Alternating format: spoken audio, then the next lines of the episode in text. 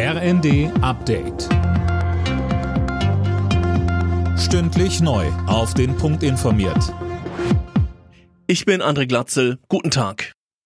Der Chef der Bundesnetzagentur Klaus Müller sieht Hinweise dafür, dass die Gaspreise ein Plateau erreicht haben und nicht weiter steigen. Das sagte er der Bild am Sonntag. Mehr von Conny Poltersdorf. Es hat in dieser Woche keinen signifikanten Preissprung mehr gegeben, obwohl Nord Stream 1 abgeschaltet wurde, so Müller. Das könne bedeuten, dass die Märkte den Ausfall russischer Gaslieferungen bereits eingepreist haben. Sollte es zu einem Gasmangel kommen, müsse Deutschland seinen Nachbarstaaten aushelfen.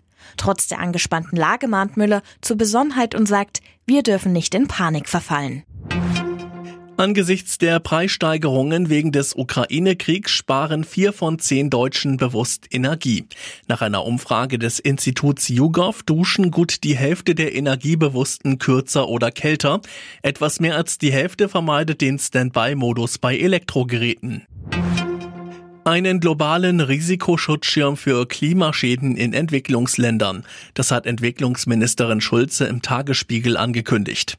Auf dem morgen beginnenden Petersberger Klimadialog soll das Konzept vorgestellt werden. Konkret sollen Kleinbauern, die während einer Dürre ihre komplette Ernte verloren haben, unkompliziert Geld für neues Saatgut bekommen können.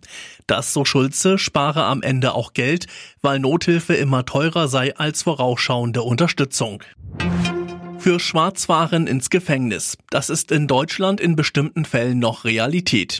In den Funke-Zeitungen hat Bundesjustizminister Buschmann jetzt angekündigt zu prüfen, ob Schwarzfahren von einer Straftat zur Ordnungswidrigkeit herabgestuft werden kann.